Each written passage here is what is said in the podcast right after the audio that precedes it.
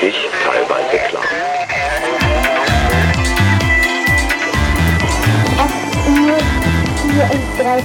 Leben X.0.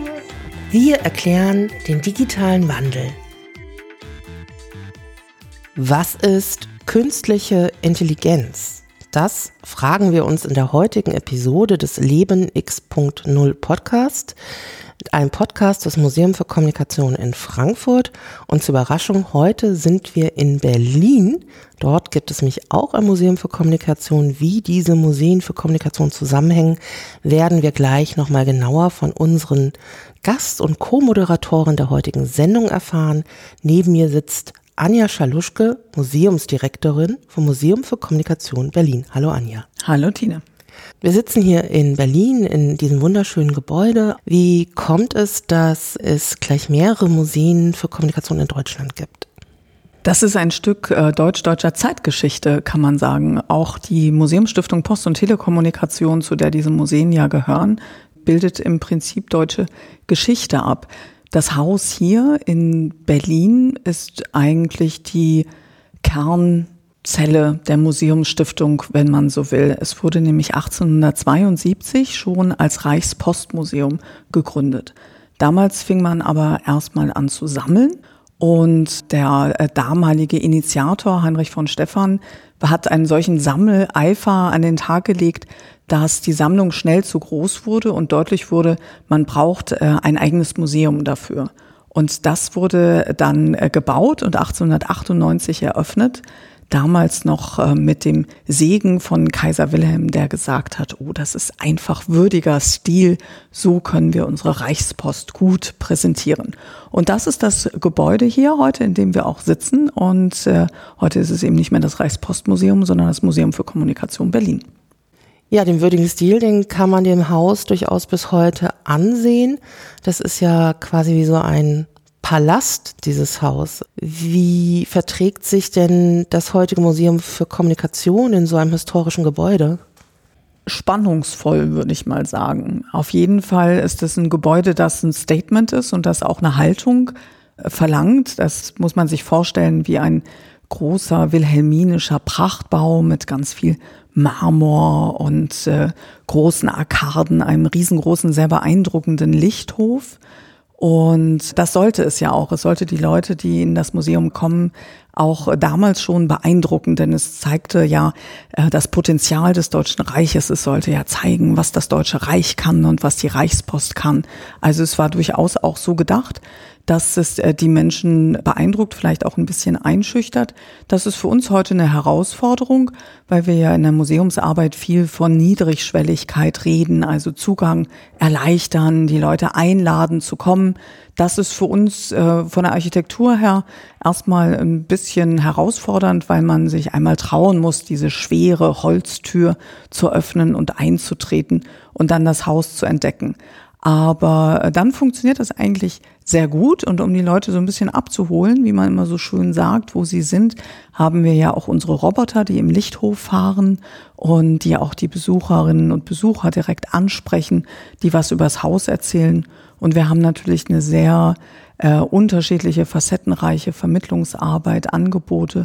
Und wir haben auch, auch das macht klar, dass wir nicht so eine heilige Halle sind, in der man nichts anfassen darf und in der man nicht laut sprechen darf. Wir haben unten im Erdgeschoss eine Kommunikationsgalerie, in der ähm, Kinder, aber auch ganz viele Erwachsene alles Mögliche, alle, We alle möglichen Wege der Kommunikation ausprobieren können, von Rauchzeichen oder dem berühmten Dosentelefon. Und das funktioniert sehr gut. Die Roboter, die da unten rumfahren, könntest du dir vorstellen, wenn jetzt quasi irgendein Innovationszentrum, ein Forschungszentrum käme und würde sagen, Frau Schaluschke, wir machen hier einen äh, Versuch, wir würden gerne künstliche Intelligenz in der Besucherkommunikation ausprobieren. Wäre das etwas, wo du sagen würdest, ah ja, interessant, das würde ich gerne mal ausprobieren, mal sehen, wie das funktioniert? Na, das wäre natürlich fantastisch. Also das ist, wenn da irgendein Forschungszentrum diesen Podcast hört, bitte meldet euch sofort bei uns. Wir sind äh, bereit.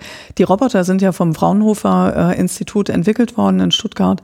Die Fraunhofer Roboter sind die erste ähm, Generation, die, die wir jetzt haben, äh, sind äh, von, von einer anderen Firma entwickelt worden und äh, sind auch etwas, äh, etwas jünger. Das, äh, das wäre ganz, ganz toll, weil natürlich sind die Roboter jetzt programmiert und sie interagieren auch mit den Besucherinnen und Besuchern, aber sie lernen nicht. Also sie nehmen nichts auf von dem, was die Besucherinnen und Besucher ihnen geben. Und wenn man das ähm, ausprobieren könnte, das wäre natürlich klasse. Ich komme natürlich nicht ohne Grund auf diese Idee, denn es gibt genau dort auch schon so erste Versuche. In den USA gibt es quasi einen Roboter, der intelligenter zumindest, was immer intelligent bedeutet, das werden wir vielleicht auch in dieser Episode auch noch ein bisschen besser klären, mit den Besuchern und Besuchern interagiert. Es gibt schon so erste Versuche. Doch bevor wir sozusagen überlegen, wie diese Technologie auf ein Museum zu übertragen ist, müssen wir uns erstmal überlegen, äh, was ist das eigentlich überhaupt, wenn wir von künstlicher Intelligenz sprechen? Und genau das versucht eigentlich dieser Podcast.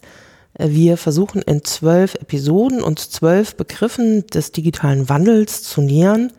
Wir waren schon bei der digitalen Transformation an sich, Medienkompetenz. Die letzte Episode ging um Algorithmen und wir bauen eigentlich auf die Algorithmusfolge munter auf. Es geht mich sozusagen um lernende Algorithmen, die künstliche Intelligenz. Und wir sind in diesem Podcast, der diese Begriffe des digitalen Wandels erklärt, in der Moderation selbst keine Expertinnen für die Begriffe. Das heißt, wir haben immer drei Experten und Expertinnen und die erzählen uns jeweils von einem anderen Standpunkt, was sie unter künstlicher Intelligenz oder was immer der Begriff der Episode ist, verstehen.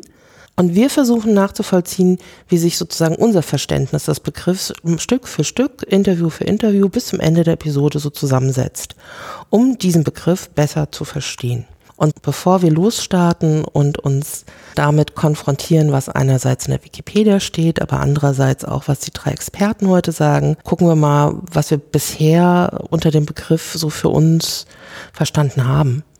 Also für mich ist er auf jeden Fall total ambivalent und ich bin keine Naturwissenschaftlerin, sondern Geisteswissenschaftlerin, dann hört sich das ja auf der einen Seite wahnsinnig äh, verführerisch an, dass man Intelligenz künstlich herstellen kann. Wir wissen ja eigentlich gar nicht, woher natürliche Intelligenz kommt. Wir versuchen sie vielleicht zu fördern und ja auszubilden, aber es erscheint einem ja so als so ein Geschenk, dass man hat, man ist intelligent oder man ist es nicht. Jetzt kann da sowas künstlich erzeugt werden. Wie kann das sein? Und das ist, hat eben was sehr Verführerisches, aber gleichzeitig auch ein bisschen was Beängstigendes. Also natürlich äh, bin ich jetzt schon einen Schritt weiter, weil ich habe diese drei Interviews geführt, aber davor habe ich mir schon ziemlich genau überlegt, äh, was eigentlich mein Verständnis von künstlicher Intelligenz ist. Und mir ist dabei aufgefallen, gerade so als ich in den 90ern studiert habe und ich habe ganz viel auch so medienwissenschaftliche Literatur, auch mein Studium äh, zur Lektüre gehabt. Dann gab es einerseits Wissenschaftler und Wissenschaftlerinnen oder auch fiktionale Autoren, Autoren, die über äh, Artificial Intelligence geschrieben haben und das waren aber immer solche Zukunftsszenarien, die mir doch sehr fern schienen. Also sehr technoid, sehr stark auch an so Science-Fiction-Szenarien angelehnt. Und wenn ich das sehe, was so vielleicht in den letzten zwei, drei Jahren verhandelt wird, wenn es um künstliche Intelligenz geht, dann sind es doch sehr viel angewandtere Szenarien, die doch irgendwie sehr stark in der Gegenwart verankert ist und gar nicht so meine, meine fantastischen Vorerwartungen aus den 90er Jahren entsprechen. Und ich finde es dann aber ganz spannend, wie durch die Gespräche mit den Experten einerseits äh, die Gegenwart ganz gut eingefangen wurde, aber andererseits auch diese fantastischen äh, Erinnerungen, die ich an den Begriff habe, durchaus immer wieder durchblitzen. Ich finde auch, dass Science Fiction ein guter Begriff ist, weil, oder ein guter Hinweis, weil wir sind ja doch durch solche solche Dinge geprägt. Und Science Fiction sind ja grundsätzlich immer eher so ein bisschen dystopisch angelegt, weil das auch einfach spannungserzeugender und reizvoller ist, als wenn man einen Film oder ein Buch macht, in dem dann alles irgendwie rosarot ist. Und da sind ja künstliche Intelligenzen, die alles ganz toll machen, alles ganz toll können. Das, da fehlt dann vielleicht so ein bisschen der Spannungsbogen. Deshalb gibt es sicherlich die Tendenz, das dystopischer anzulegen. Und das prägt einen natürlich mehr oder weniger bewusst oder unbewusst. Was vielleicht mal ganz wichtig ist, so bevor wir in die Episode reingehen, die Episode, die wir davor hatten und die Episode, die diese Episode folgen wird, also davor war es Algorithmen, danach wird es Big Data sein, die sind schon auch eng miteinander verbunden. Also sozusagen, es macht schon irgendwie Sinn, sich nochmal vielleicht mit Algorithmen zu beschäftigen, bevor wir in die KI gehen. Bei Big Data geht es darum, wenn viele Daten zusammenkommen, was man damit machen kann. Und danach äh, wird auch nochmal eine Folge zu Machine Learning kommen, was eng eigentlich an der KI vernetzt ist. Ähm, und das liegt daran, dass wir diese Begriffe, die wir hier in dem Podcast erklären, nicht selbst einfach so ausgesucht haben, quasi nach dem, was am meisten in den Medien vorkommt oder wo es momentan sehr viele wissenschaftliche Papers gibt, sondern wir hatten eine Umfrage, eine Publikumsumfrage und hatten nach den Begriffen gesucht, die anscheinend Erklärung bedürfen. Und äh, da wurde nicht danach ausgesucht, welche Begriffe am ähnlichsten sind, sondern es gibt anscheinend ein großes Unverständnis von den Begriffen, die wir hier jetzt in den Episoden erklären und künstliche Intelligenz gehört auch dazu. Ich würde mal vorschlagen, wir nähern uns den Begriff und schauen in den Wikipedia-Artikel. Das machen wir in jeder Episode. Und wir gucken immer in diesen ersten kleinen Abschnitt, wo der Begriff kurz definiert ist, bevor das dann in dem folgenden Artikel noch länger passiert. Und diese Version, die wir jetzt vorlesen, ist vielleicht morgen schon eine andere, weil natürlich jemand darin auch editieren kann. Darum in unseren Artikel im Podcast-Blog verlinken wir die Version, die ich jetzt auch vorlese, mit einem Zeitstempel, damit man auch diesen Stand wieder nachvollziehen kann. Und dann würde ich genau so einsteigen. Na dann mal los. Künstliche Intelligenz. KI, auch artifizielle Intelligenz, AI bzw. A.I. Englisch Artificial Intelligence AI ist ein Teilgebiet der Informatik, welches sich mit der Automatisierung intelligenten Verhaltens und dem maschinellen Lernen befasst. Der Begriff ist insofern nicht eindeutig abgrenzbar, als es bereits an einer genauen Definition von Intelligenz mangelt. Dennoch wird er in der Forschung und Entwicklung verwendet. Das hat es soeben auch schon angedeutet, dass es nämlich äh, gar keine so genaue Definition davon gibt, was eigentlich Intelligenz ist. Hattest du vorher nochmal auch schon nachgeguckt oder ist es so Allgemeinwissen? Ich habe mir auf jeden Fall darüber Gedanken gemacht im Vorfeld. Ich dachte, was ist denn eigentlich Intelligenz und wo kommt Intelligenz her? Und es ist ja verrückt, dass in dieser Definition jetzt eigentlich der Begriff mit, der, mit dem Begriff erklärt wird. Also künstliche Intelligenz ist intelligentes Verhalten. Also ja, das ist aber, was ist denn dann eigentlich intelligentes Verhalten? Beziehungsweise dann wird er direkt relativiert und gesagt, ja, wir wissen eigentlich gar nicht so ganz genau, was intelligentes Verhalten ist. Äh, irgendwo bewerten wir ja auch, das ist intelligent oder das ist nicht intelligent, aber auf was für einer Basis. Also man kommt dann da in so philosophische äh, Schleifen rein, in denen man dann so zirkuliert und verzweifelt nach so einem Haltepunkt sucht. Ja, was bei diesem Artikel auch eher ein bisschen ungewöhnlich ist, zumindest ist es jetzt bei den Begriffen, die wir bisher hatten, noch nicht so gekommen, dass wir erstmal quasi auch diese Abkürzung KI äh, mit der englischen Definition des AI ähm, so prominent direkt nach dem Wort haben. Also wir haben erstmal eine reine Übersetzung und ähm, dann der eigentlich das am ehesten noch erläutert, ist tatsächlich ein Satz, ein Teilgebiet der Informatik, welches sich mit Automatisierung des intelligenten Verhaltens und dem maschinellen Lernen befasst. Also eigentlich reicht schon dieser Satz fast. Also alles andere darum erklärt es gar nicht mehr, sondern ist schon Kontext. Also dass man nicht so genau was weiß, dass, was Intelligenz ist und dass der Begriff trotzdem, obwohl man, obwohl er so unscharf ist, von allen verwendet wird. Und ich finde, das ist auch sehr auffällig bei diesen ganzen Begriffen, die jetzt in der Podcast-Serie auch erklärt werden, äh, dass es sich ja eigentlich alles um so Buzzwords handelt, äh, die also ganz äh, gegenwärtig sind in der kompletten Kommunikation, auch in den, in den Medien immer wieder verwendet werden. Und wenn man versucht, die, die zu packen, dann flitschen sie einem immer irgendwie so weg, weil es gar nicht, weil es genau gar nicht so richtig klar ist, worum es geht. Ich, ich denke deshalb auch, dass äh, diese Meinungsabfrage, die ihr gemacht habt, mit was soll eigentlich erklärt werden, auch so ein Bedürfnis äh, gar nicht auch nur nach Erklärung, sondern nach Auseinandersetzung und für sich so einer Schärfung äh, ist in, in dieser ganzen Diskussion, die wir da gerade haben. Das kann man auch äh, ganz gut sehen bei den drei Gesprächen, die wir ja jetzt schon hatten, dass im Grunde nicht äh, bei jedem der Experten und Expertinnen es einfach eine einfache Neudefinition des Begriffs gab, sondern sehr oft wird auch die Wirkung, die diese Phänomene auf uns als Gesellschaft haben, die werden ganz oft diskutiert. Also was haben eigentlich diese Themen mit uns zu tun? Künstliche Intelligenz, da greift genau das, was du eben beschrieben hast, Es wird sehr, sehr unscharf. Also wir werden das äh, auch in der Episode jetzt noch mehrfach hören, dass von lernenden Systemen gesprochen wird, wenn es um KI geht. Und dass es da natürlich eine sehr große Überschneidung zu der späteren Episode des maschinellen Lernens geben wird, weil ähm, wir tatsächlich so unscharf den Begriff auch benutzen. Der, der Begriff der künstlichen Intelligenz ist momentan sehr, sehr stark. Also es klappt aus unterschiedlichen Faktoren. Dass es dieses Wissenschaftsjahr gibt, hat ja auch damit zu tun, dass bestimmte Themen von der Bundesregierung auch fokussiert werden. Und das merkt man auch äh, durchaus generell. Es gibt eine große Förderinitiative, dass auch in der Wissenschaft und in der Wirtschaft in KI investiert und geforscht werden soll. Das liegt auch daran, dass natürlich weltweit das ein riesengroßes Thema ist. Also ich denke, Deutschland versteht sich immer noch als große Industrienation. Also dass man dort auch den Anschluss auf keinen Fall verpassen möchte. Also weil da anscheinend das große neue Zukunftsfeld ist. Ob das so ist, werden wir vielleicht gleich nochmal ein bisschen genauer hören. Und vielleicht, bevor wir uns mit der Gegenwart konfrontieren, äh, hören wir doch erstmal so ein bisschen in die Vergangenheit Vergangenheit der künstlichen Intelligenz hinein. Und da hatte ich sehr viel Glück und auch ein großes Vergnügen. Und zwar ähm, erst vor zwei Wochen gab es in Mainz im Zentrum für gesellschaftliche Verantwortung ein Fachtag zu künstlicher Intelligenz, so für pädagogische Akteure. Und da war eingeladen Dr. Thomas Damberger, der ist derzeit als Vertretungsprofessor an der Leuphana Universität in Lüneburg tätig. Der ist selber Bildungswissenschaftler und äh, dort als Erziehungswissenschaftler Wissenschaftler in der Medienpädagogik äh, verankert. Das heißt, er ist gar nicht Informatiker. Und jetzt könnte man sich fragen, warum muss sich denn ein Erziehungswissenschaftler mit künstlicher Intelligenz auseinandersetzen?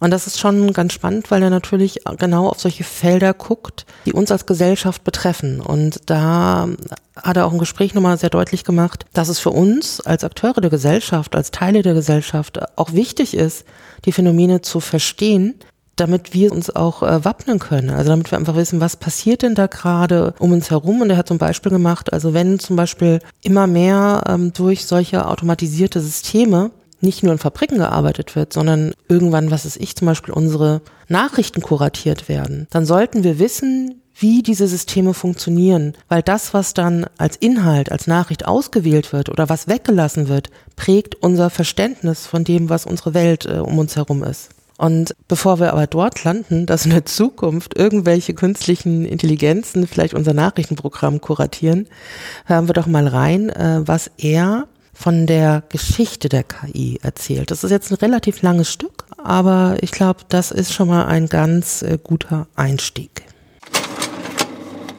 Also die Anfänge der künstlichen Intelligenz ähm, gehen zurück mindestens bis ins Jahr 1956. Ja, und zwar 1956 hat ein Mann, ein Juniorprofessor für Mathematik namens John McCarthy, mit anderen natürlich zusammen die Idee gehabt, eine Summer School zu starten, also eine Konferenz zu starten zum Thema künstliche Intelligenz.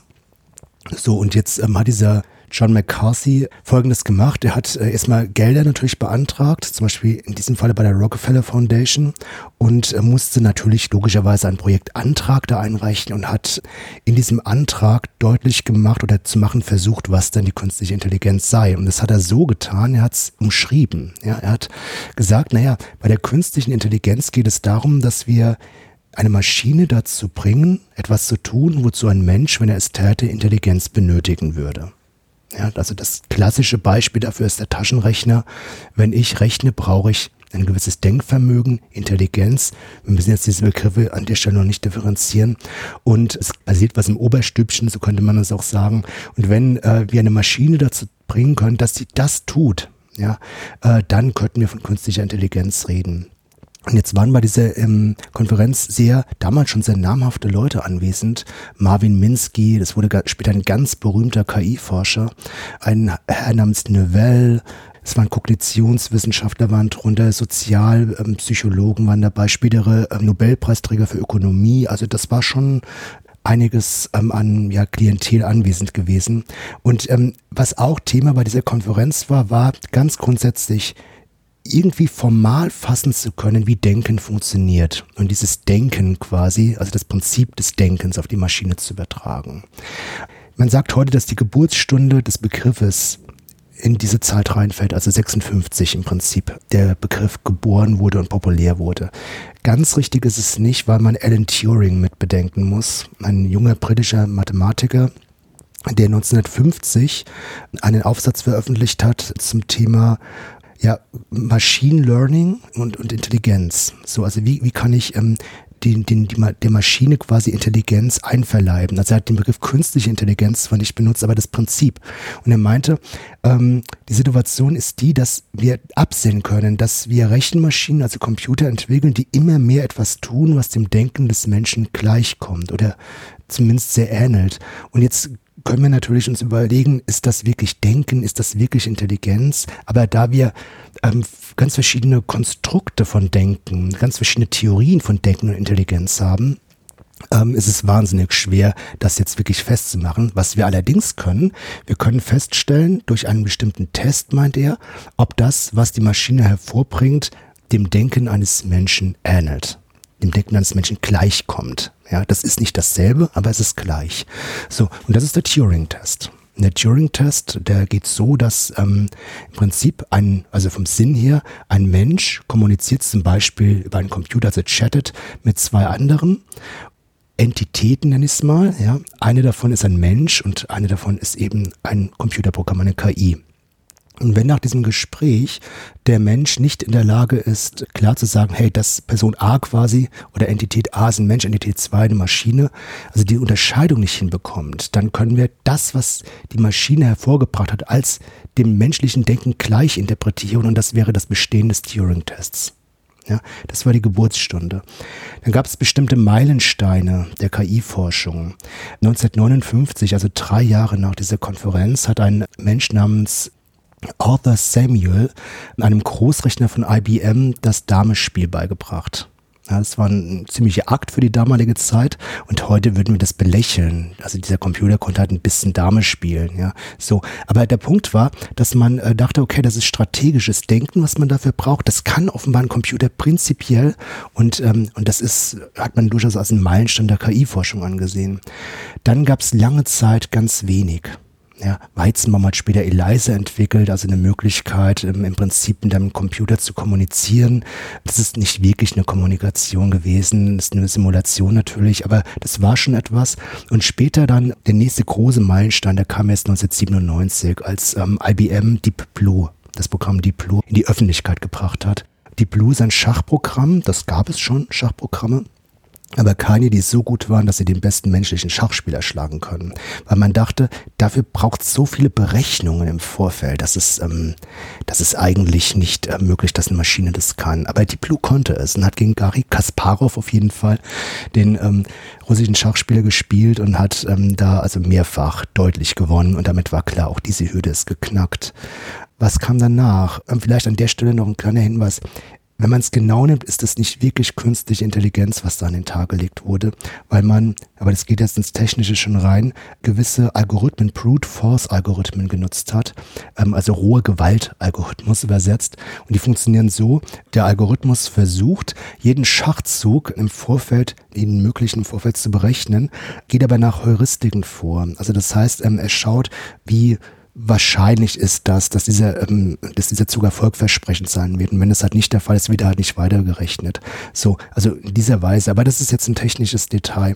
2011 ein weiterer Meilenstein hat ähm, das Unternehmen IBM wieder mal Watson präsentiert.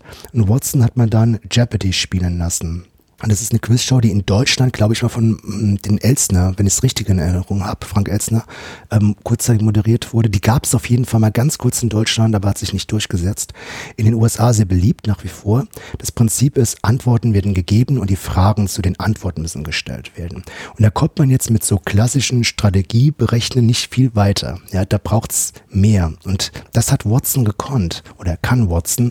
Und zwar eine Semantikanalyse, also eine Bedeutungsanalyse Analyse an den Tag legen. Das heißt, man bekommt eine, eine bestimmte Antwort, muss jetzt die aus dieser Antwort die Bedeutung des nicht nur des Satzes verstehen, sondern auch die Bezüge, ähm, die da äh, mit angesprochen sind und so weiter. Und das entsprechend, am Ende berechnet man es ja doch, am Ende berechnen. Und das hat geklappt. Und äh, Watson hat mehrfach immer wieder gegen die besten Jeopardy-Spieler haushoch gewonnen. Kann man sich bei YouTube anschauen.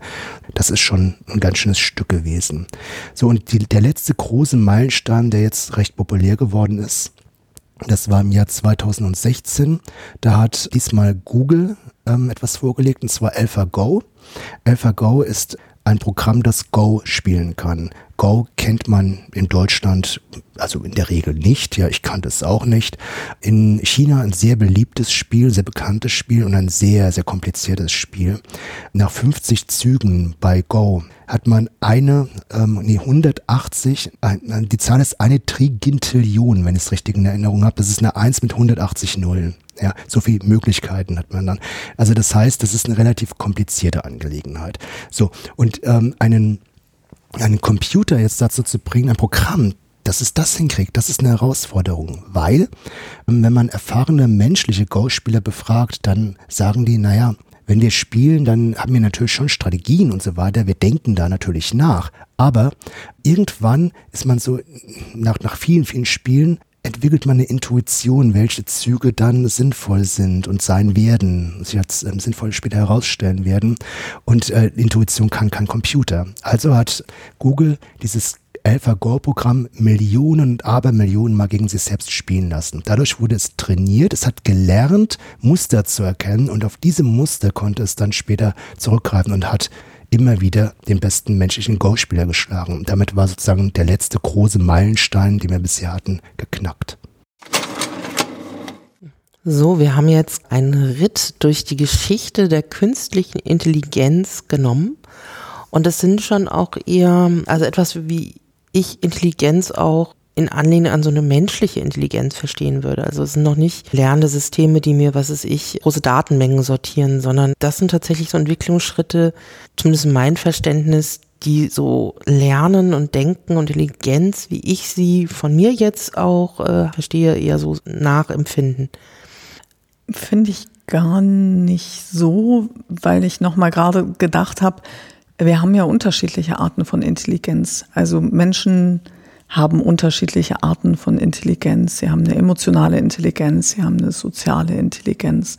Und das, was äh, er jetzt beschrieben hat, ist ja nur eine ganz bestimmte Form von Intelligenz. Die Intelligenz, ähm, ja, einfach Informationen zu, zu kombinieren oder die Fähigkeit, Informationen zu kombinieren und äh, die Intelligenz ist dann vermutlich die Art, wie ausgeprägt das ist, dass ich dieses Kombinationsvermögen habe. Also diese, man sagt ja auch manchmal dieses über den Tellerrand gucken oder so. Also wenn man mal darüber nachdenkt, woran macht sich das denn fest, wenn man zu jemandem sagt oder über, über jemanden, der ist aber sehr intelligent, dann sagt man das meistens über Menschen, die in der Lage sind, unglaublich viele Informationen miteinander zu, äh, zu kombinieren. Hat äh, Thomas Damberger tatsächlich auch noch weiter erläutert. Ich habe mich mit ihm ja länger unterhalten. Ich zeige ja nur Auszüge aus dem Gespräch und ich hatte ihn in dem Gespräch gefragt, wie er denn äh, menschliche Intelligenz definieren würde oder wie die Wissenschaft Intelligenz definiert. Und dann hat er gesagt, ähm, das ist tatsächlich auch ein Problem, weil eigentlich um künstliche Intelligenz erstmal äh, dafür eine Definition zu finden, müsste man erstmal eine natürliche Intelligenzdefinition haben.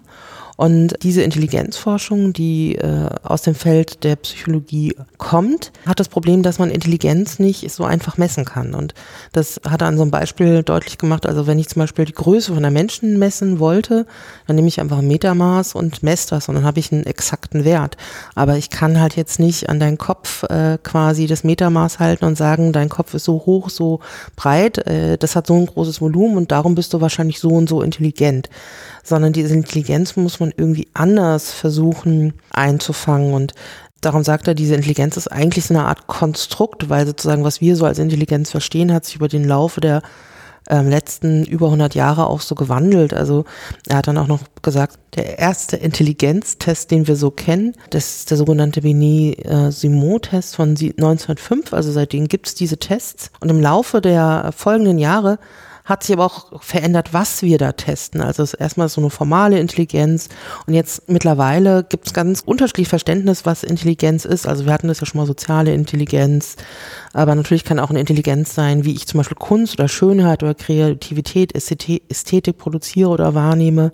Und er hat auch nochmal so ganz deutlich unterschieden, dass es ja auch so einen Unterschied gibt zwischen, was menschliche Intelligenz momentan noch so unterscheidet, ist, äh, dass wir in, die Möglichkeit haben, in sehr, sehr vielen unterschiedlichen Feldern diese Intelligenz unterschiedlich anzuwenden.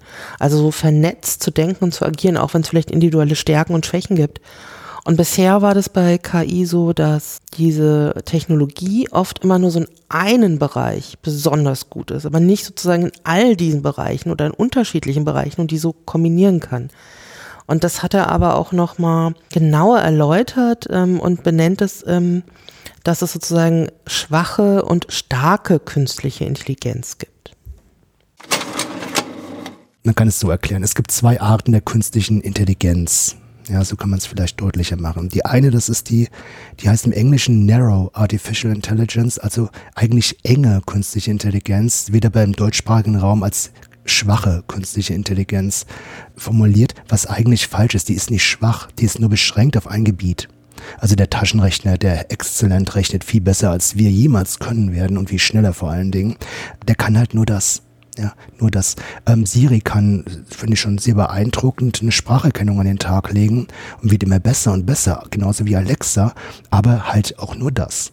Ähm, beim Menschen ist es so, dass wir unsere Intelligenz auf verschiedene Bereiche anwenden können und auch anwenden tagtäglich, sonst könnten wir nicht leben. Also nochmal orientieren gehört damit dazu, ähm, reden zu können, ein Musikstück vielleicht ähm, zu lernen, ein Instrument zu lernen, eine Sportart, was es da alles gibt. Ja, das bedeutet, wir können unsere universelle Intelligenz auf verschiedene Bereiche anwenden und das sozusagen als künstliche Variante zu produzieren, also eine generelle, universelle künstliche Intelligenz. Das wäre das, was in der Regel als starke künstliche Intelligenz bezeichnet wird.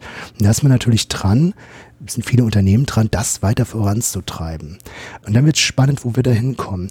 Wichtig an der Stelle, wenn wir von dieser künstlichen Intelligenz sprechen, nicht davon, dass die ein Bewusstsein hat, auch die starke KI nicht, sondern wir reden davon, dass die etwas simuliert, von dem wir ähm, sagen können, okay, das kommt menschlichem Verhalten, Denken und dergleichen gleich. Auch Emotionen können simuliert werden. Liebe, Hass, ja, Hass bei der KI wäre ungünstig, ja, aber Vertrauen, Zuneigung und solche Geschichten, das geht. Und das ist auch sicherlich etwas, was im Bereich des Möglichen ist und was wir erleben werden. Wir haben ja die ersten Ansätze mit diesen Robben in Altenheimen und so weiter. Da erleben wir das ja schon. Und da ist der entscheidende Punkt nicht, ist das Gefühl echt im Sinne unseres Gefühls oder das Denken echt, sondern ist die Simulation überzeugend, sodass es in uns etwas auslöst. Ja, darum geht es. Und der, der dritte Aspekt, das ist aber jetzt wirklich eine Randerscheinung, die scheint nur so stark, weil es in KI-Filmen immer wieder auftritt. Das ist die, das, äh, der Aspekt, dass man also sagt, naja, also wenn wir das Prinzip des Gehirns technisch nachbauen. Das nennt sich dann Reverse Engineering. Das macht man übrigens im Rahmen von einigen großen Projekten, die mit sehr, sehr viel Geld finanziert werden, logischerweise. Wenn man dieses Reverse Engineering macht und das Prinzip des Gehirns nachbaut und das, das, was man dann nachbaut, einen immer höheren Komplexitätsgrad gewinnt, dann müsste eigentlich das passieren, was bei uns auch in unserem Gehirn entstanden ist, und zwar irgendwann ab einem gewissen Komplexitätsgrad entsteht sowas wie ein Bewusstsein offensichtlich und auch ein Selbstbewusstsein und dergleichen. Und das könnte dann so die Überlegung auch im Bereich der KI vonstatten gehen. Wenn man sowas annimmt, muss man ein paar Sachen berücksichtigen. Also erstens, man braucht ein bestimmtes Weltbild. Das muss mindestens mal materialistisch sein oder paternalistisch, also von Pattern, von der Struktur, ja, vom Muster. Ähm, das heißt mit Seele und Geist und so weiter, da darf man da jetzt nicht ankommen. Und die geistige Leistung, was wir als solche bezeichnen, damit meinen wir ja Kognition und Bewusstsein und so fort, ist eine Funktion des Ganzen, mehr nicht. Ja, also ob das wirklich möglich ist, wird sich zeigen. Ja, da muss man allerdings auch sagen, da gibt es schon noch Projekte, wo das wirklich auch versucht wird, wo man wirklich mal so weit gehen will, mal schauen will, dass man in einigen Jahren, Jahrzehnten eine entsprechende KI hinbekommt, die diese Fähigkeit haben könnte, sagen wir es mal so. Aber es ist eine ganz heiße Debatte, ob das prinzipiell geht oder nicht. Also wenn ich mal ganz spontan was dazu sagen darf, zu dem, was er äh, zum Schluss gesagt hat, ist eine ganz heiße Debatte, ob das, äh, ob das geht oder ähm, ob das nicht geht. Dann denke ich spontan, was mir da fehlt, ist die Frage, es ist auch eine ganz heiße Debatte, ob wir das wollen oder ob wir das nicht wollen. Also bei dem, was er, was er beschrieben hat, also wo man auch denkt, Mensch, da, das ist auch nochmal eine Herausforderung für uns als Menschen, dass äh, verbunden mit der Hoffnung, dass wir uns so weiterentwickeln können als Menschen, dass wir uns dazu irgendwie verhalten können äh, und auch das differenzieren können. Wir sind jetzt tatsächlich auch in so einem Bereich angelangt, der schon an äh, die frühen Science-Fiction-Romane, also nicht die frühen, aber die ich früher gelesen habe, auch äh, so ein bisschen anschließt. Ähm, das sind schon so Zukunftsszenarien, die über sowas wie ähm, maschinelles Lernen, wie es gerade hier in der Bundesregierung in der Förderung diskutiert wird, weit hin hinausgehen. Aber was schon ganz spannend ist, ähm, er hat ja seinen Vortrag an diesem Fachtag gehalten und hat dann auch so ein paar Beispiele schon benannt, dass es durchaus schon gerade so in dem Kontext von Technikmillionären, Milliardären um, rund um Silicon Valley Menschen gibt, die genau daran arbeiten, wie kann ich sozusagen mein Bewusstsein in äh, Systeme einspeisen, so dass vielleicht in der Zukunft, wenn diese vernetzten Zeugnisse von mir äh, quasi, wenn die sozusagen in den Kontext gesetzt werden, daraus irgendeine Form von Entität, Bewusstsein entsteht. Das ist vielleicht nicht ich, aber entspricht meinem Denken. Also und da gibt es schon sehr, sehr fortgeschrittene Beispiele derzeit. Also das ist nicht so, so Zukunftsmusik, äh, wie das gerade noch klang. Also da gebe ich gerne auch nochmal konkrete Beispiele in den Podcast-Notizen. Da kann man auch nochmal reingucken und sich der Verlinkung widmen. Ich überlege immer so, was bedeutet das für die Gesellschaft, wenn es dorthin führen würde? Und wo, wo ich mir ganz sicher bin, ist, dass das natürlich ein Problem ist, auch was wieder so Ungleichheit der Gesellschaft enthält, weil wenn es das gäbe, also wenn sozusagen entschieden würde oder einzelne Staaten sagen, dass äh, in diesem Bereich geforscht oder dass da Entwicklung passiert, wer wird das sein, der sich das leisten kann? Also wer wird dort so mit solchen Technologien arbeiten können oder sozusagen sogar Entsprechungen des Selbst in einer solchen Form fortführen können? Das wird nicht jeder sein, sondern die Menschen, die sich das leisten können. Ja, wobei man sich ja auch fragen muss, ob das denn, also ob man das dann auch wirklich braucht. Also wofür brauche ich das? Eigentlich dann am Ende. Hört sich jetzt ein bisschen komisch an, aber ähm, das, ich habe manchmal das Gefühl, es gibt immer, es gibt so, so Tendenzen so des, des Forschens um des Forschens willen, also höher, höher, höher, immer weiter, immer weiter. Und diese Frage, ist das denn überhaupt sinnvoll? Wer stellt die eigentlich irgendwann? Weil auch die Übertragung unseres menschlichen Bewusstseins dann auf eine künstliche Intelligenz ist ja auch dahingehend mit Problemen behaftet, weil ich ja als, als Mensch mit meinem Bewusstsein auch nicht äh, fehlerfrei bin und auch nicht äh, perfekt, sondern äh, auch ähm, Dinge falsch mache, vielleicht falsche, falsche Entscheidungen äh, treffe. Das, und das übertrage ich jetzt auf eine, eine künstliche Intelligenz. Also schaffe ich da jetzt was, was dann auch so die menschlichen Fehler hat? Wäre es denn dann nicht schöner, man schafft was, was keine menschlichen Fehler hat? Und wie gehe ich denn dann damit um, wenn das Fehler macht? Ich glaube, in der letzten, oder in, vielleicht gibt's die sogar noch in, im ZKM in Karlsruhe, gab es doch in der Open Codes auch diese Situation, dieses Gerichtsverfahren gegen eine KI, äh, so eine endlose, so eine Gerichtssituation, in die man sich setzen kann. Und das ist ja auch eine berechtigte Frage. Wie geht man eigentlich mit diesen KIs um, äh, wenn sie dann was falsch gemacht haben und jemand zu Schaden kommt? Wenn man das so an so eine konkrete Vorstellung bindet, also wie diese Gerichtssimulation oder wenn man drüber nachdenkt, was passiert sozusagen aus unseren Selbstzeugnissen, wenn man die mit lernenden Systemen koppelt, dass man sehr schnell in eine Situation kommt, wo es tatsächlich auch über die ethischen Grenzen von Gesellschaft geht. Also was wollen wir, also wie du im Grunde auch gerade gestartet hast, wie, wie möchten wir unsere Gesellschaft mit uns als Teilen von ihr in der Zukunft sehen? Und äh, das ist schon, ähm, also es ist auch so ein, so ein Dilemmata, weil man natürlich nicht in die Zukunft reingucken kann. Die, die Technologie ist noch nicht so da äh, also man kommt immer so in so einen Moment, wenn so eine Technologie so groß wird, dass man dann sozusagen auch so ein bisschen davor verzweifelt, weil man irgendwie sich sehr unmächtig fühlt. Also was kann ich denn da so bewirken? Und darum ist es vielleicht immer ganz wichtig, äh, einen Schritt zurückzugehen. Also wir haben jetzt sozusagen schon mal so ein kurzes Zukunftsszenario, was denkbar ist, aber er hat ja auch betont, dass es sozusagen die dritte Variante, die eigentlich am wenigsten bedeutsam ist, über die am meisten geredet wird, haben wir jetzt eben gerade auch gemacht, weil die natürlich auch in Film, in Literatur aufgegriffen ist, weil die natürlich, glaube ich, durch solche Zukunftsideen und Befürchtungen emotional sofort bei uns auch andockt. Das, was uns momentan umgibt, wenn wir von künstlicher Intelligenz sprechen, ist sehr viel angewandter.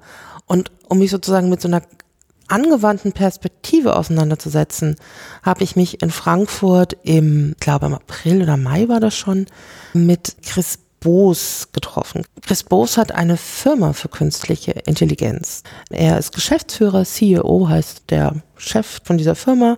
Äh, das nennt sich Arago GmbH mit Anfang 20 hat er zusammen mit seinem Onkel diese Firma gegründet. Das war 1995, also die Firma gibt's auch schon eine ganze Weile. Ist also nicht irgendetwas, was erst in den letzten drei, vier Jahren entstanden ist. Und er ist auch Mitglied des Digitalrats der Bundesregierung. Und ihn habe ich tatsächlich am Anfang erstmal nur so gefragt, ob er dann aus seiner Praxiserfahrung heraus mir eine einfache Definition für den Begriff der künstlichen Intelligenz geben könnte. Und das hat er natürlich auch gemacht. Das ist so ein ganz entspannter Typ. Den, da haben wir in der Firma gesessen. ist halt auch so ein bisschen, das merkt man. Also es war so ein kleiner Besprechungsraum. Und da hören wir nochmal rein, wie er jetzt diesen Begriff aus seiner Erfahrungswelt beschreibt. Das ist ein ganz schlechter Begriff, ne? Also ähm, insbesondere, weil er natürlich Menschen furchtbar viel Angst einjagt, wo es noch gar keine Angst zu haben gilt. Es gibt diesen alten Witz bei den KI-Leuten selber, ist, wir nennen das nur künstliche Intelligenz, solange es nicht funktioniert. Sobald es funktioniert, wissen wir ja, was es macht und dann kriegt es einen echten Namen, wie was Gesichtserkennung oder eben irgendwelche Automatisierung. An sich geht's immer um Automatisierung, ja, egal ob jetzt auf instinktueller Ebene oder andere. Vielleicht ein schönes Zitat von demjenigen, der, der, der das Thema künstliche Intelligenz überhaupt auf die Agenda gesetzt hat in den 50er Jahren. Das ist ja ein sehr altes Thema. Der sagte, wir suchen einen generellen Problemlöser, also eine Maschine, der man sagen kann, was man haben will und wenn die irgendwie die notwendigen Erfahrungen irgendwo zugreifen äh, kann oder gespeichert hat, dann erzeugt die einem eine Problemlösung für genau das, was man der vorgesetzt hat. Vielleicht eine bessere Beschreibung. Ein künstlicher Problemlöser oder ein maschineller Problemlöser.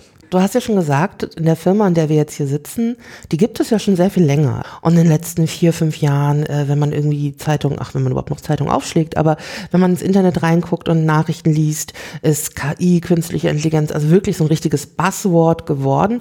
Und ist das etwas, was sich ähm, in deiner Erfahrung in der Firma auch so widerspiegelt? Also, dass es irgendwie so einen Boom gibt in den letzten Jahren oder hat sich eigentlich, also im realen Geschäft gar nicht so viel verändert? Es gibt nur jetzt sehr viel Gerede darum. Nein, es ist ja tatsächlich so, dass, dass die Geschichte von KI immer eine Geschichte von großen Booms und großen Busts ist. Ja? Also erst wurde das alles immer in den Himmel gelobt und man konnte alles in den, in den 60er Jahren gab es mal die Expertensysteme gesagt, jetzt müssen wir überhaupt nicht mehr nachdenken, das machen jetzt alles die Maschinen für uns. Und dann hat man festgestellt, dass Expertensysteme eben nicht alle Probleme lösen. Dann hat man gesagt, okay, das ist alles nur Mist versprochen worden, hat künstliche Intelligenz erstmal ignoriert. Dann kam irgendwann die erste Cycle von Machine Learning, hat auch große Versprechungen gemacht, war überhaupt nicht berechenbar. Dann ging es wieder in die Versenkung. Ich habe mit dem Thema angefangen hier äh, zu einer Zeitpunkt, als es gerade total in der Versenkung war. Und äh, das ist natürlich beste Zeit, um irgendwas zu forschen, weil dann alle zufrieden lassen. Jetzt in den letzten paar Jahren haben wir in einem Bereich der KI, nämlich in äh, dem Machine Learning, wieder äh, nachgelegt und tolle Ergebnisse erreicht und jetzt wird das gerade wieder gehypt. Aber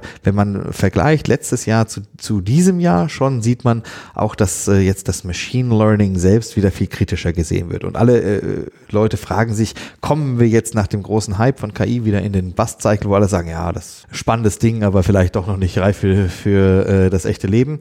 Ich glaube diesmal nicht, schlicht und einfach, weil es zu viele ähm, Player gibt, die wirklich breiter geforscht haben und eben welche, die nicht nur in diesem klassischen universitären Bereich geforscht haben. Und in den Unis hat man immer das Problem, dass super fokussiert und dann die Leute sind super spezialisiert in einem Thema. Und wenn dieses Thema dann auf einmal in Ungnade fällt, berechtigt oder unberechtigterweise, dann ist das Thema weg. Ja, aber ähm, die viele der Forschung in KI ist ja jetzt kommerziell getrieben worden und die kommerziellen Leute können sich total leisten, mehrere verschiedene Forschungsbereiche zusammensetzen. Ist ja auch das, was wir hier tun, warum wir, glaube ich, einen großen großen Vorteil haben, weil wir eben in der Firma geforscht haben und nicht nach Papers äh, bewertet wurden, die wir auf irgendwelchen Konferenzen gezeigt haben und solche Sachen, sondern tatsächlich nach Ergebnissen. Und deswegen findet man bei uns immer eine große Kombination an ganz verschiedenen Techniken. Künstliche Intelligenz beschreibt ja, wenn man es rein technologisch sieht, einen riesigen Korb voll Technologie.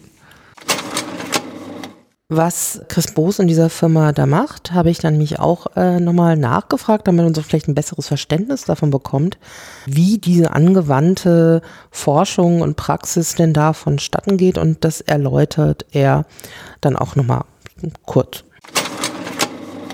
Also wir sind eine sehr untypische ähm, KI-Firma, weil wir eben diesen sehr langen Vorlauf gegönnt haben, um dafür auch etwas Großes zu tun. Also die typische KI-Firma, die nimmt sich eines kleines Problems an, trainiert irgendeine KI darauf, dieses Problem besser oder schneller oder sonst irgendwas zu lösen als, als äh, die Menschen.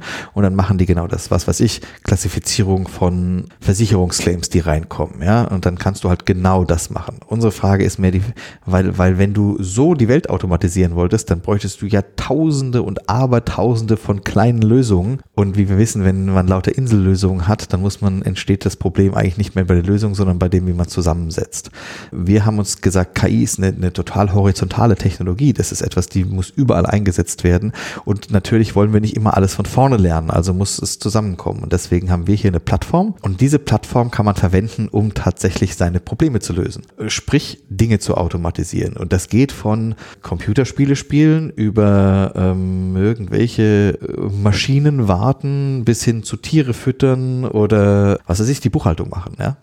Um, zum Beispiel, wir sind ein Museum, wir haben irgendwie 350.000 Objekte, davon sind vielleicht, keine Ahnung, 30.000 inventarisiert in irgendeiner Computerdatenbank.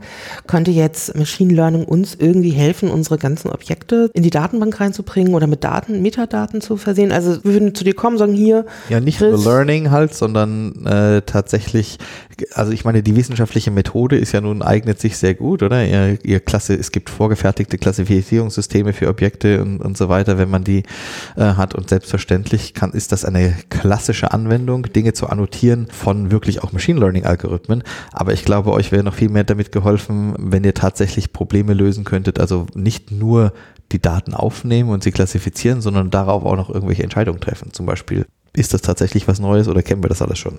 Oder ähm, sollte das in eine Ausstellung gehen oder nicht? Ja, und dass man vielleicht mal ganz anders an, an das Thema reingeht. Ich glaube, da gibt es auch eine Initiative zu ähm, von, von Senckenberg mit The Internet of Nature, ja.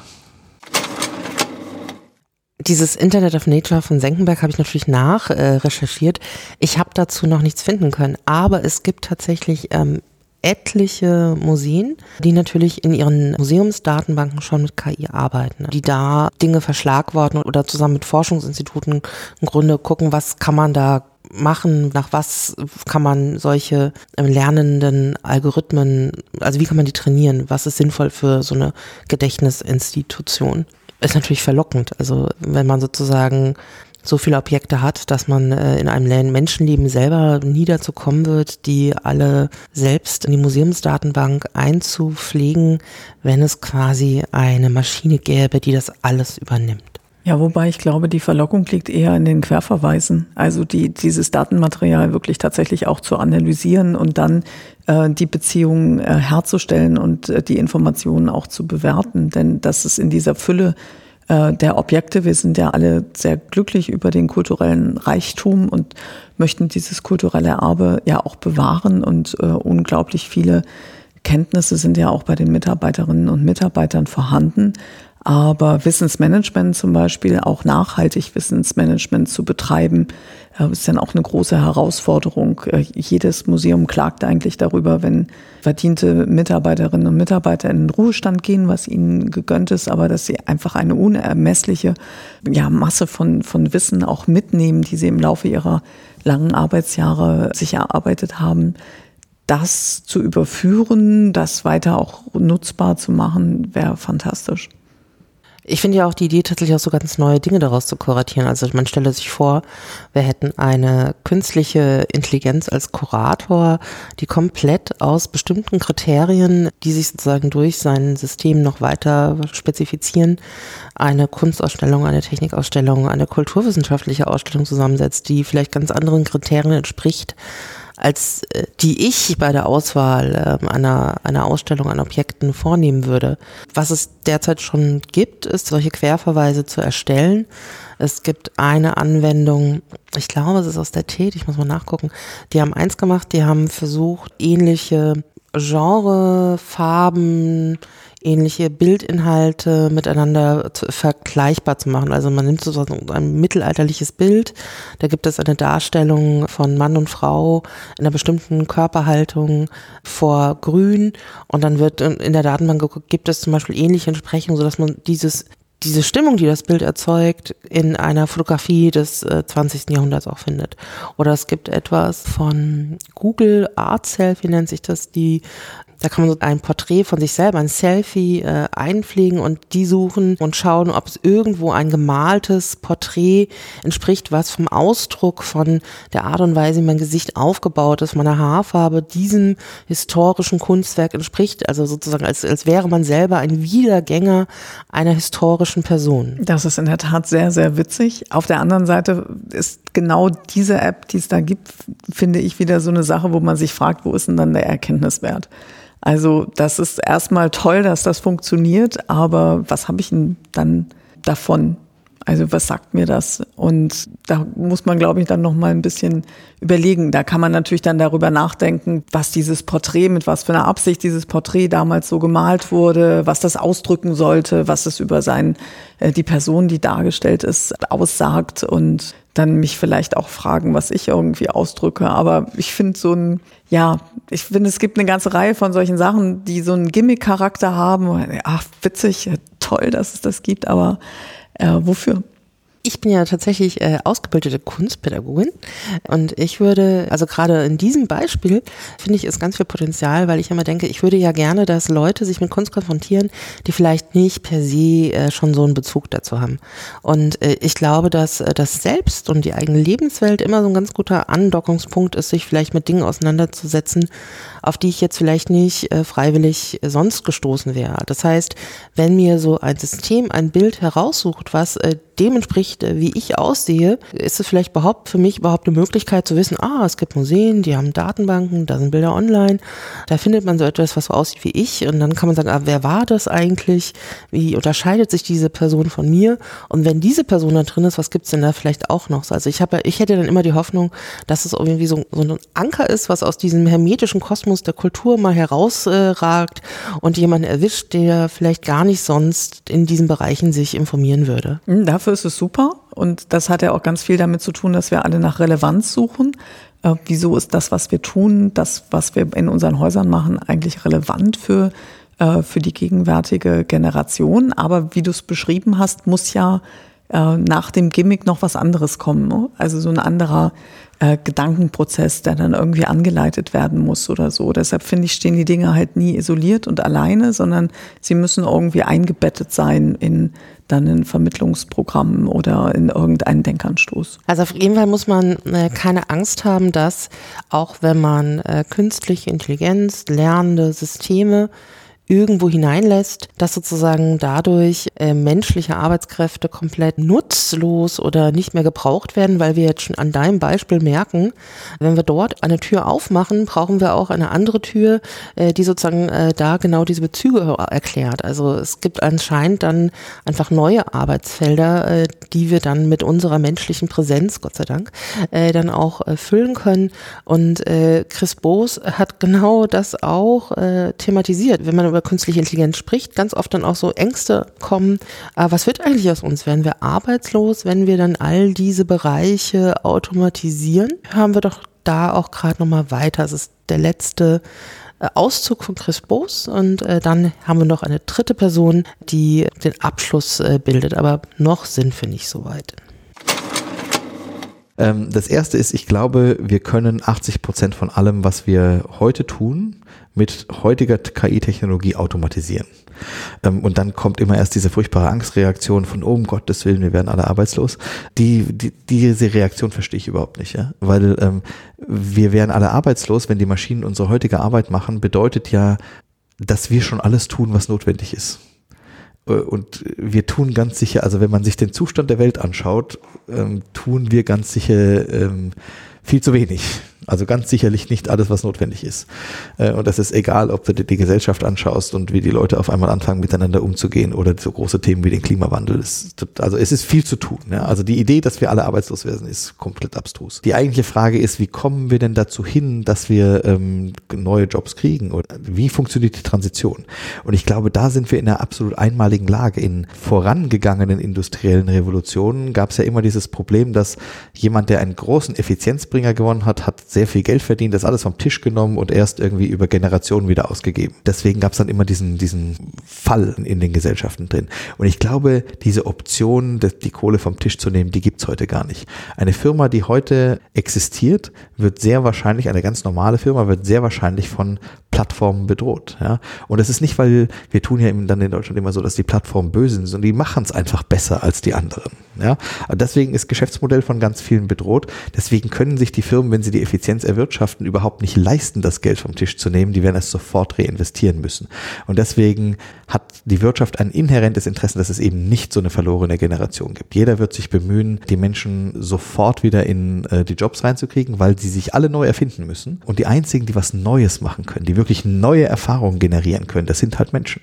Ja, die Kreativität bleibt bei den Menschen. Und das bringt mich direkt zum zweiten Thema, was gesagt werden muss. Diese Angst vor KI, ja, dass, dass diese Maschinen uns alle übernehmen werden und töten und ich weiß nicht was noch alles, die ist komplett hinfällig. Also die Wahrscheinlichkeit, dass wir uns als Menschen selbst vom Planeten wegnuklearisieren, ist relativ hoch. Ja, denn Maschinen werden da nichts mit zu tun haben. Das Maschinen sind und bleiben weiterhin dumme Blechbüchsen. Es gibt keine, eine Maschine, die uns absichtlich oder unabsichtlich umbringen würde, hätte ja eigene Ziele, die hätte ein Ich. Wir wissen nicht mal, was ein Ich ist, tatsächlich. Ähm, und, Ingenieure werden das auch nicht nachbauen. Und dann überlegen wir, und gibt es immer diese Argumentation, ja, aber das passiert von ganz alleine, wenn die Maschinen mächtig genug werden. Dazu sage ich, okay, wir haben jetzt seit 1954 bis äh, jetzt sind wir noch nicht fertig, mit einem Teilsystem des Gehirns nachzubauen. Ja, vielleicht 2029, wenn alles total gut geht, können wir das elektrische System des Gehirns nachbauen. Das Gehirn hat noch zwei weitere Systeme, äh, die jeweils viel komplizierter sind, nämlich das chemische System, also die Suppe, in der das Hirn so schwimmt, und noch ein quantenmechanisches System. Ähm, wenn wir für das eine 80 Jahre gebraucht haben, dann brauchen wir für die nächsten beiden auch nochmal jeweils 80 Jahre, weil es die komplizierteren Probleme sind, aber wir bessere Technik haben. Also wir sind sowas von sicher, momentan, dass die Maschinen ähm, uns von hinten übernehmen. Und natürlich wollen wir, dass Maschinen besser sind als wir. Wir wollen, dass die besser sehen können als wir, weil es dann vielleicht beim autonomen Fahren weniger Unfälle gibt und so weiter. Ähm, ich weiß nicht, warum da so viele Leute Angst vor haben. Du willst doch auch nicht von Beruf Kran werden, denn der kann viel besser Sachen hochheben als du oder ich.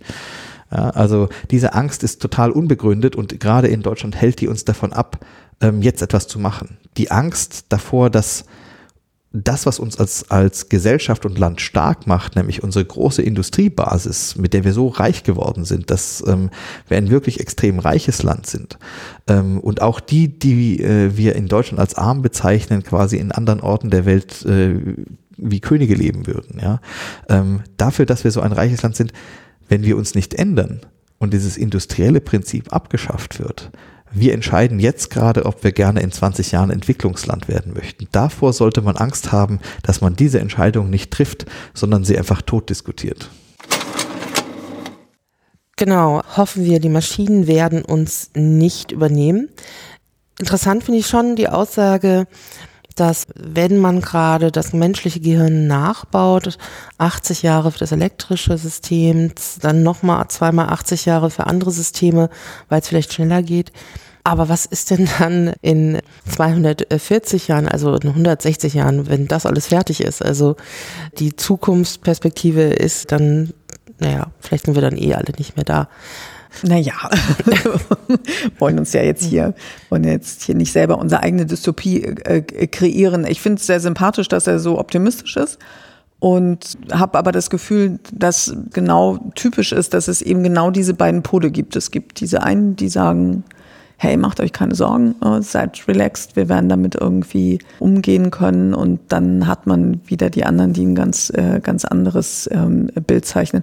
Was ich spannend finde an dem, was er beschreibt, ist aber auch, was es uns sagt, für uns als Menschen bedeutet über unsere Art künftig zu arbeiten, nämlich dass dieser Faktor des lebenslangen Lernens, dass wir einfach äh, immer uns äh, up to date halten müssen, dass man, dass es einfach eine stetige Herausforderung ist, immer Schritt zu halten und nicht so ist, so ich habe jetzt mal was gelernt und dann mache ich das jetzt mal, bis ich in Rente gehe, dass das eben tatsächlich auch lange vorbei ist, sondern dass es auch eine große Herausforderung an die Menschen ist, da immer mitzuhalten. Also man merkt ja jetzt schon, dass Berufsfelder im Wandel sind. Also gerade wenn man diesen klassischen Arbeiter, Arbeiterin sich anschaut, also so eine Fabrikarbeiter, den es früher so gab, da gibt es ja jetzt auch schon intelligente Fabriken, wo eine Workstation gar nicht mehr nur für einen Arbeitsprozess, so wie man das aus der frühen Automatisierung kennt, sondern dass je nachdem, wie die Kapazitäten sind, eine Maschine verschiedene Dinge machen kann. Das heißt, auch die Arbeiter müssten jetzt schon äh, sehr viel wandlungsfähiger und lernfähiger sein als früher. Und wenn man dem folgt, was er so sagt, ist es eher so, dass das noch viel stärker so sein wird, dass wir bereit sein müssen. Das hat ja auch was mit einer inneren Bereitschaft von uns. Also es ist ja nicht nur so, dass es gebraucht wird, sondern dass wir auch uns klar machen müssen, dass so eine Haltung, also wenn wir arbeiten wollen, dass das ist eine Haltung, die wir auch mitbringen müssen. Ich würde jetzt zum dritten Experten überleiten. Ähm, wir kennen ihn eigentlich schon, zumindest wenn man die Folge zu Algorithmen gehört hat.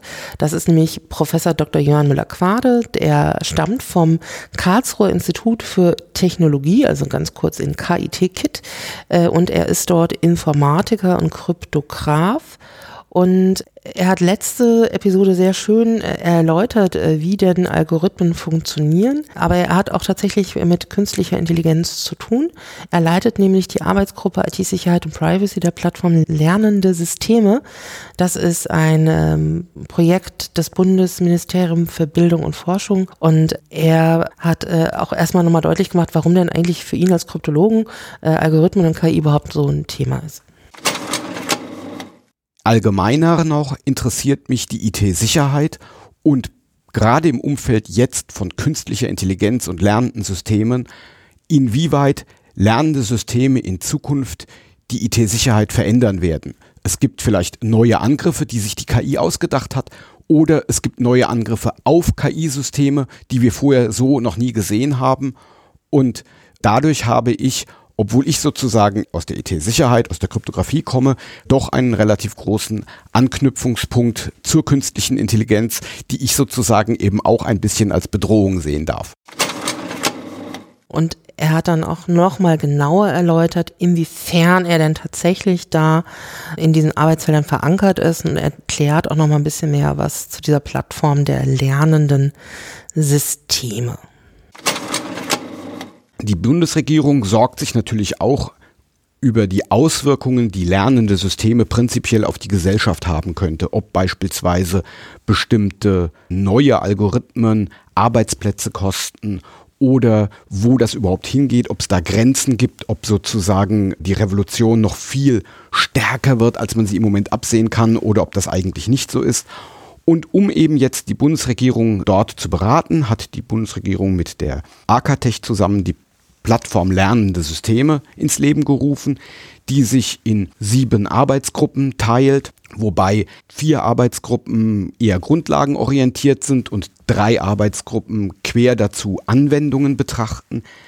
Ich selber leite die Arbeitsgruppe IT-Sicherheit, Recht und Ethik und beschäftige mich deshalb eben auch aus der IT-Sicherheitsperspektive hauptsächlich mit lernenden Systemen und insbesondere wie lernende Systeme in Zukunft die IT-Sicherheit verändern werden, aber eben auch wie die rechtliche Situation ist und inwieweit auch ethische Fragen berührt werden, wenn beispielsweise Algorithmen über die Einstellung oder Ablehnung von Kandidaten, von Bewerbern entscheiden. Sie haben es ja eben schon mal auch formuliert, also bei künstlicher Intelligenz geht es eigentlich um Algorithmen, aber wenn man sich quasi mal dem Griff mal so ganz dumm nähert, dann gibt es ja im Grunde zwei Faktoren. Das eine ist das Künstliche und das andere die Intelligenz. Und ich würde vielleicht erstmal gerne wissen, inwiefern ist denn eine künstliche Intelligenz künstlich und dann auch intelligent? Und ist es eine passende Umschreibung? Und wenn ja oder wenn nicht, warum gibt es so einen starken Fokus auf genau diese Umschreibung? Ja, betrachten wir das Wort künstliche Intelligenz. Künstlich bedeutet, dass es mit Computern nachgebildet wird, dass es also letztlich Algorithmen sind, die da laufen und keine biologischen Systeme. Und Intelligenz bedeutet, dass bestimmte Aufgaben bewältigt werden, die nicht vorher fest einprogrammiert waren, sondern eine gewisse Autonomie und Entscheidungsfreiheit des Algorithmus möglich ist, um etwas zu machen, wo man normalerweise denkt, ein intelligentes Handeln für notwendig ist. Der Hype im Moment um künstliche Intelligenz betrifft insbesondere die lernenden Systeme. Die künstliche Intelligenz ist aber breiter als das. Zum Beispiel hat man auch versucht, mit Logik das Schließen, das intelligente Schließen von irgendwelchen Voraussetzungen auf irgendwelche Schlussfolgerungen automatisiert möglich zu machen. So hat beispielsweise schon Leibniz, das ist jetzt wieder vor den Computern, sich überlegt, ob es nicht ein Kalkül geben könnte, mit dem man die Rechtsprechung sozusagen mal so richtig formal richtig äh, durchziehen könnte, weil dort ja auch sehr viel logisch argumentiert wird und weil man die Logik eben auch mit einem Kalkül nachbilden kann. Die lernenden Systeme jetzt, die diesen Hype auslösen im Moment, funktionieren anders. Dort hat man nicht einen, einen Algorithmus selber gebaut als, als Mensch, um eine bestimmte Aufgabe zu erledigen, sondern dort trainiert man ein System mit Daten und sagt dem System beispielsweise, wann es ein bestimmtes Bild richtig klassifiziert hat und wann es es falsch klassifiziert hat. Und das System ändert sich durch diese Angaben auf eine Weise, um sich hin zu optimieren zu einem System, das eben diese Unterscheidungen, diese Klassifikationen besser, besser und noch besser hinbekommt. Und dieser Optimierungsprozess führt letztlich zu einem Algorithmus, der ein bisschen diesen neuronalen Netzen, die wir im Gehirn haben, nachgebildet ist, obwohl sie im Detail natürlich wieder sehr unterschiedlich sind, ist die Idee trotzdem dahinter ein bisschen von der Biologie motiviert und diese Algorithmen, die eben wie solche künstlichen neuronalen Netze funktionieren, die verstehen wir im Moment nicht. Die sind hinoptimiert durch Trainingsdaten, sind nicht programmiert mit einem ingenieurmäßigen Gedanken, wie man das eigentlich machen müsste. Und das führt zu der sogenannten Blackbox-Problematik, dass wir gar nicht mehr den Algorithmus verstehen, den wir da trainiert haben und wir deshalb auch leider keine Garantien geben können, ob dieser Algorithmus nicht in irgendwelchen Ausnahmefällen ganz schreckliche Fehler macht. Jan Müller-Quade fasst den Phänomenbereich also nochmal zusammen. Also wir kriegen nochmal Definition für künstliche Intelligenz.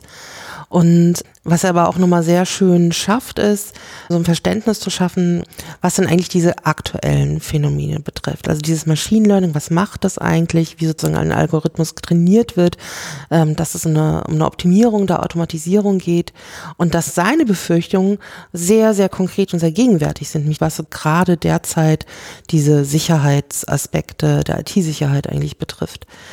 Und was ich auch nochmal sehr gelungen finde, weil es etwas aufgreift, was du vorhin auch formuliert hast, dass natürlich, also wenn es diese ganzen Möglichkeiten um diese lernenden Systeme gibt, dass man sich als Gesellschaft natürlich Gedanken machen muss, was will man, was will man nicht. Also, dass er im Verbund mit dieser Plattform genau solche Aspekte. Was hat das mit unserer, mit unserem Recht? Was hat das mit, mit, mit ethischen Bedenken? Was wollen wir, was wollen wir nicht? Also auch als, als, als Staat, als Bundesregierung auch sich nochmal verständigt, wo wollen wir eigentlich damit hin? Und tatsächlich, was wollen wir denn da erreichen? Und was vielleicht auch nicht? Ich finde auch, was er angesprochen hat, ist ja auch ein Phänomen, das in letzter Zeit in der Öffentlichkeit ja auch verstärkt diskutiert wurde, nämlich dass KI Stereotypen reproduziert oder rassistische Haltung reproduziert, weil er ja auch beschrieben hat bei diesem Lernprozess, ja, ich muss der Maschine sagen, wann sie etwas richtig erkannt hat. So, also sitzt da ein Mensch und sagt, das ist richtig, das ist falsch, das ist richtig, das ist falsch. Und dieser Entscheidungsprozess, äh, den der Mensch trifft, der überträgt sich ja dann auf den, auf den Algorithmus. Also wie kann man auch solche Fehler verhindern? Wie, wie schafft man da eine, eine, eine Meinungsvielfalt oder eine Perspektivenvielfalt, auch eine Gerechtigkeit in, äh, in, in Anführungsstrichen in der Gleichbehandlung, äh, finde ich ganz, ähm, ganz spannende und äh, herausfordernde Fragen und ja, auch ich bin ja eher ein bisschen auf der negativen Seite, muss ich sagen. Ich kann mich seiner Haltung da anschließen, auch was so seine Befürchtungen angeht. Er hat mir dann auch noch mal ein bisschen genauer erläutert, was es denn mit diesem Hype der KI-Plattformen und der lernenden Systeme auf sich hat. ich glaube, dass in unserer Gesellschaft verschiedene Gruppen verschiedene Hoffnungen in die KI haben. Und ich glaube, der Hauptgrund für den Hype ist wahrscheinlich, dass wir Angst haben, die nächste große Technologie zu verpassen. Das heißt, natürlich gibt es Firmen, die künstliche Intelligenz einsetzen, weil sie hoffen, dass ihre Prozesse dadurch effizienter werden, weil sie hoffen, dass sie letztlich dadurch bessere Geschäfte machen.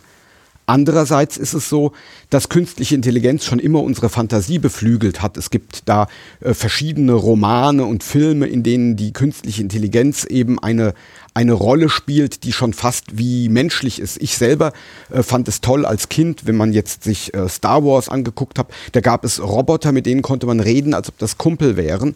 Und das ist natürlich auch etwas, was in der gesellschaftlichen Diskussion ein bisschen äh, mitschwingt. Und natürlich eben, dass wir Angst haben, die nächste wichtige Technik zu verpassen. Eigentlich gibt es lernende Systeme schon lange. Schon in den, in den 50er Jahren gab es erste Vorschläge, in den 80er Jahren gab es einen ersten Hype, weil man bestimmte Dinge auf einmal hinbekam. Aber was uns heute von damals unterscheidet, ist, dass die Menge an Trainingsdaten im heutigen Internet gigantisch ist gegenüber dem, was damals möglich war und dass die heutige Rechengeschwindigkeit einfach viel höher ist und der Ansatz von damals auf einmal großskalig durchgeführt werden kann und wirklich erfolgreich ist. Es ist tatsächlich so, dass einige Dinge von lernenden Systemen mit übermenschlicher Leistung vollführt werden und deshalb haben wir vielleicht auch ein bisschen Respekt oder Angst, weil nicht klar ist, welche Leistungsfähigkeit solche Systeme haben könnten. Und jetzt wir verpassen vielleicht was, oh, wer weiß, was das alles kann. Das ist natürlich eine interessante gesellschaftliche Diskussion und ich glaube, dass es äh, im Moment ein wichtiger Grund ist, dass wir noch nicht so ganz einschätzen können, wie toll das ist und was alles möglich ist, was uns sozusagen dieses Thema am Leben hält, was uns den, den Hype am Leben hält. Und ich persönlich denke, dass es vielleicht im Moment ein bisschen overhyped ist. Das heißt, wir werden vielleicht in Zukunft andere Ansätze wieder stärker würdigen. Ich sprach gerade von genetischen Algorithmen, wo man evolutionäre Mechanismen benutzt, um, um Optimierungsprobleme zu lösen. Es kann sein, dass wir diese in einiger Zeit wiederentdecken, weil auch dort auf einmal tolle Leistungen da sind. Aber prinzipiell ist es so, dass die Digitalisierung unser Leben verändert und die künstliche Intelligenz dort einen Aspekt reinbringt, den wir noch nicht richtig einschätzen können. Und deshalb, glaube ich, beschäftigt uns das wirklich.